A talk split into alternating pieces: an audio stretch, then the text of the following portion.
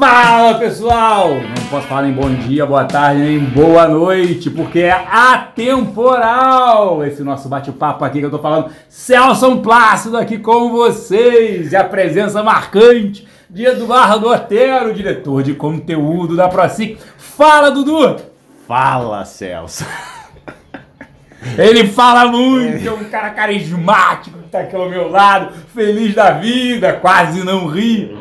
É bom dia, boa tarde ou boa noite agora, Otero? Bom dia! Beleza, vamos com tudo. Se apresente, por favor, Eduardo. Cara, tu tá parecendo um apresentador de programa de rádio, né? Cara, Isso tô... aqui é o quê, pô? ainda bem que não estamos nos vendo. É, ainda bem, ainda bem. É, bom dia, pessoal. Boa tarde, pessoal. Boa noite, pessoal. Meu nome é Eduardo Otero. Eu toco aqui a parte do, da Escola de Finanças da ProSIC. A gente vai iniciar os nossos podcasts, onde a gente vai abordar temas ligados ao mercado financeiro, passando desde carreira, alocação de investimentos. O que mais, Celso?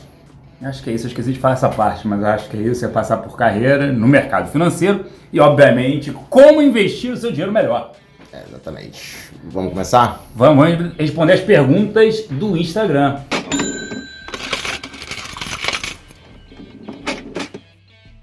Primeira pergunta, o que você faria sem experiência e 26 anos? Vamos lá, acho que o primeiro ponto aí é saber se a pessoa de 26 anos está formada ou não. Tá? Não sei. É, se ela não tiver formada, é, ela vai procurar um estágio. E, e, a idade não deveria ser vista como um impeditivo. Tá? Agora, se ela já está formada, aí a gente precisa avaliar dois pontos. Primeiro, há quanto tempo ela está formada para saber se ela, se essa pessoa ainda está apta a disputar um cargo de trainee. É, geralmente, geralmente os programas de trainee estão é, olhando para pessoas formadas até um ano, alguns até dois anos. Agora, se essa pessoa já estiver formada, sei lá, há três anos e não tiver experiência, cara, o primeiro ponto aí que ela precisa saber é onde ela deve se encaixar.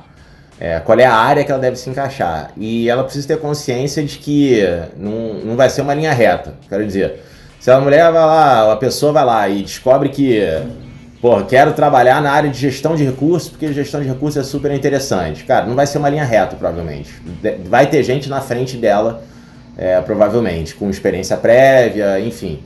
E aí, cara, talvez seja o, é, o, o caminho seja ela ter um atalho para isso. Talvez ela comece é, num back-office de uma tipo, sei lá, de uma administradora de fundos, é, ou num, sei lá, num, numa empresa de assessoria de investimentos, uma consultoria de investimentos, um wealth da vida, ou, ou, talvez até numa corretora ou uma, uma empresa, uma seguradora, e ela esteja no ambiente onde ela comece a trabalhar com o mercado financeiro e consiga fazer essa migração. Agora, se ela não tem experiência e, e não tem conhecimento prévio, quer dizer, a pessoa pode não ter experiência, mas pode ter um. A gente tem Conteúdo. diversos alunos que não têm experiência, mas já fizeram os nossos programas, são caras que tranquilamente conseguem conversar com os gestores, porque entendem como é que o outro lado ganha, ganha dinheiro, entendem o que, que esse cara precisa ter em termos de material humano. É, esse cara diminui essa distância. Então, precisa, essa pessoa, independente de ter experiência ou não, precisa estudar bastante, precisa ler livros ligados ao, ao mercado, até para saber onde é que ela pode se encaixar e aí ser um pouco mais assertiva na, nessa escolha. Que que é, o grande ponto é entender o perfil dela, né? Porque é uma coisa que ela vai trabalhar por muitos anos, né? A gente casa com o que a gente vai fazer com a nossa profissão, com o nosso trabalho. Dado isso, sem experiência, pelo menos ela veio através, era carreira no mercado financeiro, então ela está buscando alguma coisa no mercado financeiro. Para talvez encurtar o caminho, eu olharia a parte de assessoria, consultoria de investimentos. Ela começando, estudando, tem prova da Ancor, né, fazendo a parte de assessoria e, e, e tendo bastante conteúdo, estudando para tentar entrar num escritório, numa assessoria. Eu iria por essa parte. Acredito que é uma das carreiras mais promissoras aí no mercado financeiro brasileiro. Eu acho que independente da, do, do caminho, eu falei de gestora, você falou de, de, de assessoria é, a pessoa vai ter que fazer o dever de casa aí, de estudar bastante, porque tem muita gente boa aí na rua, batendo a porta da, das casas, das assessorias, das gestoras, seguradoras, corretoras. e, e alguém que chega sem experiência e, e, e não demonstra é, ter feito o dever de casa, de ter estudado, ter lido, ter buscado conhecimento, essa pessoa definitivamente vai ser, vai ser descartada. Vai ser o famoso limado. Exatamente. Vamos para a pergunta número 2. Mas em que área seria o estágio ideal para começar uma carreira no mercado financeiro? Você começou por onde, Eduardo? Meu primeiro estágio no mercado financeiro foi na Andima, atual Ambima. Eu trabalhava na Velho, Velho, 2005. É, na verdade, eu me formei em 2005. O estágio começou lá em 2003 para 2004. E o que, que a gerência técnica fazia? Era uma, era uma área muito ligada à precificação de, de títulos, né? era a área responsável por toda a precificação do, dos títulos públicos. É, e ela tinha vários trabalhos demandados pelo mercado, então a parte de pricing de títulos públicos e privados foi um negócio que eu tive a oportunidade de conhecer bastante. É, todos os trabalhos dos índices que a Andima estudava na época, então o background para a parte de renda fixa foi, foi muito, muito bom.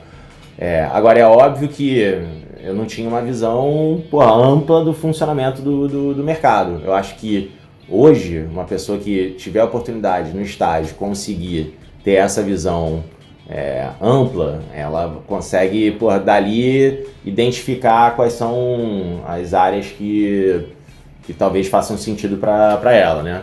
De repente conseguir é, entrar num banco de investimento que tem várias áreas, é um negócio porra, bem legal é, eventualmente uma gestora que, que tenha mais de um produto, mais de uma linha de negócio lá dentro, não só uma, uma gestora de ações, mas talvez uma gestora que tenha é, diversas classes lá dentro, talvez seja bacana.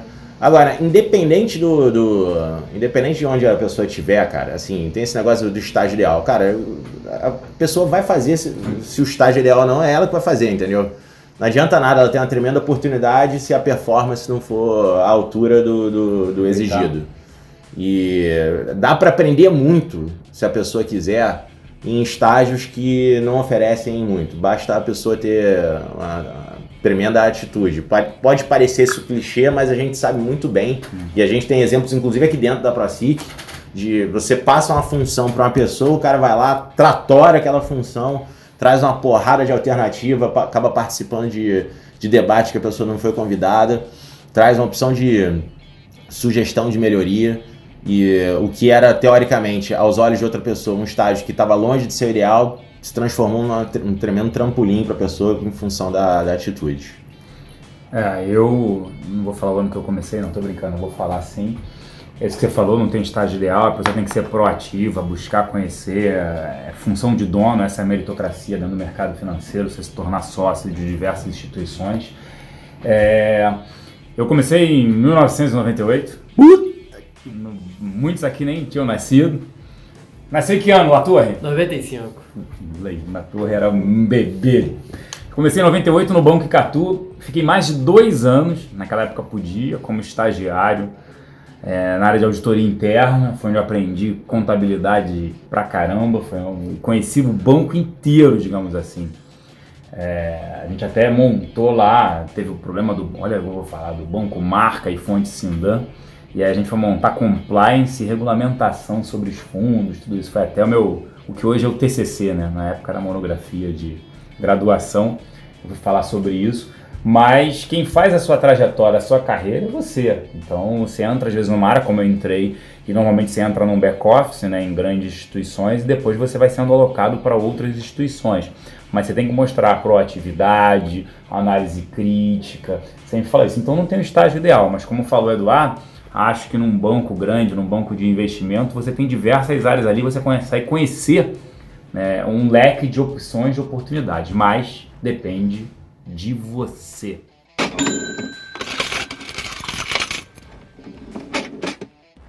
E aí, vamos falar agora das características, a pessoa vai ficando surdo aqui comigo. Características marcantes dos gestores de ações, os famosos FIAs. Eduardo, você foi alocador por anos. Explica o que é ser um alocador e também se você consegue mencionar características marcantes entre esses gestores de ações. Tá, vamos lá. O que, que faz um alocador? O alocador, é o cara responsável pela escolha, é, seleção de gestores de ativos uh, que serão incorporados nas carteiras dos clientes. Tá? Durante quase 10 anos eu fui sócio de um family office aqui no Rio e a gente trabalhava com investidores a partir de um milhão de reais. E a sugestão da carteira de investimentos, no fim do dia, ela precisava é, expressar um, a propensão a risco do, do cliente, dois, os objetivos de vida desse cara e três, o plano de fundo macro. O que eu quero dizer com isso? Se, se eu tenho um cliente que é novo, que tinha baixa necessidade de liquidez, acumulava grana, é, é um, um, cara agressivo em termos de propensão a risco, mas no, no fim do dia o cenário era uma porcaria para ações, não era porque o cara era agressivo que eu simplesmente ia sair comprando ações, tá? Então era isso que a gente fazia. Esse basicamente é o trabalho do, do alocador. E aí, é, ao longo dos anos, você vai identificando algumas características em comum dos melhores gestores de ações. Assim. O primeiro ponto que tem que ficar claro é que é, melhores sob a minha ótica, né? Então, assim, tem gente que Sim. vai achar que outros gestores são melhores, então isso tem que ficar claro. Mas uma característica muito comum era a capacidade de separar o que era ruído de problema. Isso é um negócio, porra, super legal, que é mais ou menos o seguinte. O mercado começa a cair, o mercado começa a cair, e aí uma determinada ação de uma empresa que, que o cara tinha estudado durante muito, muito tempo, o mercado está começando a especular, especula em cima de um, de um negócio. Só que esse cara, é, que tem muita vivência sobre negócios, que é um cara extremamente qualificado tecnicamente falando, que é um cara que conversou com toda a rede de fornecedores da empresa, todas as empresas que estão ao redor do, do negócio em questão, é, ele olha para esse problema e fala o seguinte: bom, é, me parece que isso é um ruído, que isso de fato não é um problema. E aí o que, que o cara faz? É, apesar da queda no preço das ações, é, ora, se o cara achava que essa ação era interessante a, sei lá, 20 reais, a 20 reais era um preço interessante é, porque tinha muito valor na, naquela, na, na, empresa. E o mercado veio a 18, 17, esse cara provavelmente está aumentando a posição. Uhum. Então, quando, quando eu acompanhava os gestores, é, o que eu fazia era nesses momentos onde tinha algum tipo de correção, eu buscava observar se esse cara estava aumentando a posição é, dessa empresa. Claro que alguns eventualmente não podiam porque já estavam no, naquilo que eles entendiam como limite de posição numa determinada, numa determinada empresa, mas a maioria dos gestores aproveitavam essas quedas onde o mercado estava é, trazendo algum tipo de, na percepção dele, um ruído, ele ia lá e aumentava né, as posições. Um outro ponto também é que, é, até já antecipei aqui, é o, a compreensão sobre o negócio. Assim, é, a análise dos caras estava muito longe de ser somente um, um valuation. Tá? O valuation é uma ferramenta importante, mas não era a única. Os caras entendiam muito, muito do, das pessoas que estavam envolvidas no negócio. É, estavam extremamente preocupadas em entender como é que era o alinhamento de interesse dessas pessoas lá dentro, o histórico de entrega da, do management da, da empresa. É, e em diversos momentos eu conversava com alguns caras que eles falavam o seguinte: olha, em tal preço, eu acho que no longo prazo eu vou ser ganhador. Esse preço, esse preço que está aí, eu acho que eu consigo ter um retorno implícito legal. Só que eu não consigo comprar a ação de uma empresa onde eu estou vendo ela está sendo tocada de um jeito tal, porque o cara tem uma determinada visão que na minha percepção essa visão está errada. E eu já vi, inclusive, esses gestores é, mudarem a posição a partir do momento que a, a, o management saiu. Eu já ouvi isso várias vezes, tipo, oh, não, enquanto aquele cidadão estiver lá, eu não vou comprar, porque esse cara é fraco. Por mais que o preço estivesse é, aparentemente interessante. Então essas duas características assim são, eram muito marcantes. Na tua época de gestor, o que, que você fazia? Não, é, você citou até alguns pontos interessantes. Corporate Access, que é o acesso corporativo, você falou que é e eles fazem, grandes gestores, analistas, né?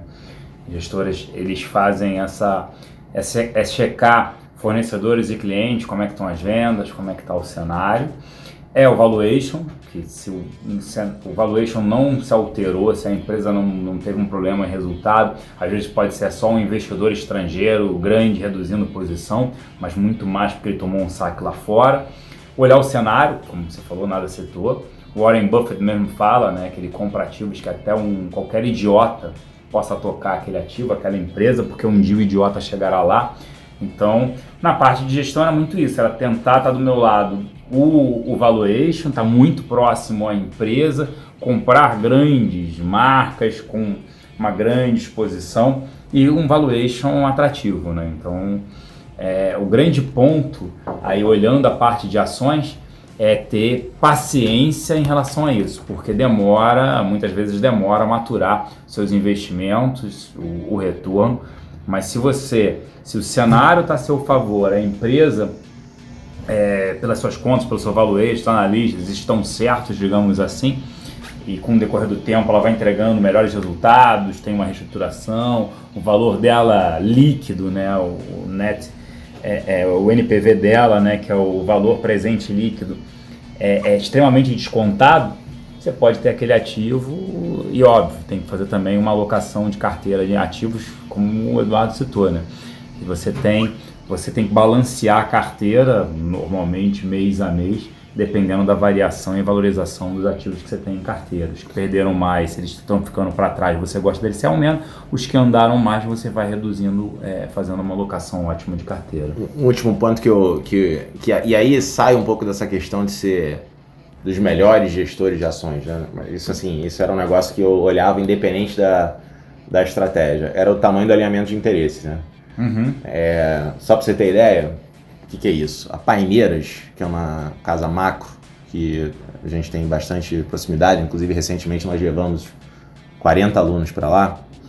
É, a Paineiras tem uma regra de resgate que é o seguinte: o, os sócios precisam ter 130 milhões investidos dentro da casa.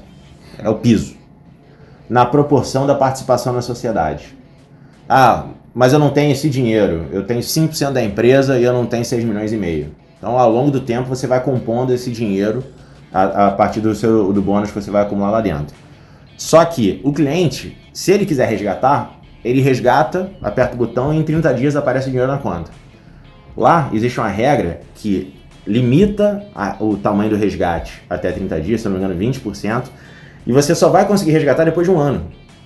Então, você tem um pedaço relevante de grana dos sócios lá dentro, e você ainda tem uma regra de resgate mais conservadora do, do, do, do dos sócios.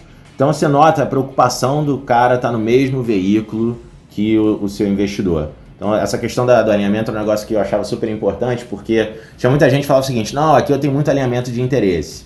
E aí você dava uma investigada, você via que o cara no fim do dia é, tinha, vamos dizer assim, tinha muito mais dinheiro fora do que dinheiro dentro do próprio veículo que ele, que ele oferecia. É, o que você citou, né? O alinhamento de interesse faz também todo sentido. E lembrando sempre, é uma corrida de longo prazo, né? é uma maratona. Então, gestores que estão aí, ou pessoas que estão juntas há muito tempo, isso é extremamente relevante até quando eu vou selecionar um fundo para aplicar, né, eu vejo isso, há quanto tempo esses, esses gestores, analistas estão juntos. Tem um, recentemente veio, eu vi um, um tweet do Breda, uh, ele falando da preocupação dele com, com o passivo, né? Isso é um ponto super importante, assim, as casas, tinham diversas casas que eu, que eu alocava, que assim, os caras eram tão preocupados com a questão do passivo que de vez em, em alguns momentos eu me sentia eu sendo entrevistado, eu estava preocupado em levar o dinheiro para lá e o cara estava preocupado em saber quem é que entra, quem era o perfil desse cliente. Claro. Ele queria saber se eu tinha a qualificação necessária para poder fazer indicação do produto dele, se ele tinha, se ele tinha a percepção que eu havia entendido como o produto se encaixava nos portfólios. Porque o cara não quer ter um, um, um um passivo, um investidor que vai olhar para uma lâmina e saber o seguinte, caiu, pronto, preciso resgatar. Ele não quer isso. Quero sacar. Exatamente. O cara preocupado só com a, janela de curto prazo. Então, essa, é, essa era outra característica bem interessante. As casas que demonstravam essa preocupação em relação ao passivo eram casas que eu já olhava para elas e falava o seguinte: bom, beleza. Provavelmente eu tô, tô me deparando aqui com um cara que é extremamente sério e qualificado. E um outro questionamento é o ta é, tamanho, né? o tamanho das estratégias e fundos chega um determinado momento, até por conta da liquidez no Brasil, principalmente em ações que você não consegue é, ter mais o mesmo desempenho. Então, alguns, muitas gestoras fecham fundos muito por conta disso. É, essa é uma conta que a gente faz logo na primeira aula do Master. No, no, no primeiro dia do Master, no, no segundo case, no, case de linhas de negócio, a gente faz essa conta é, sobre é, como a liquidez no mercado afeta a capacidade de gestão do, dos gestores. E aí entra um pouco de, de otimismo aí do, do, da nossa parte de saber que é, provavelmente a liquidez do mercado vai subir, novas empresas virão para o mercado e talvez os fundos que antes estavam fechados é, voltarão a abrir. É isso, pessoal. Sigam aqui nas redes sociais, no Instagram, arroba Celso Plácido e Eduardo Ganter. É isso, pessoal. Um grande abraço e tchau! Tchau!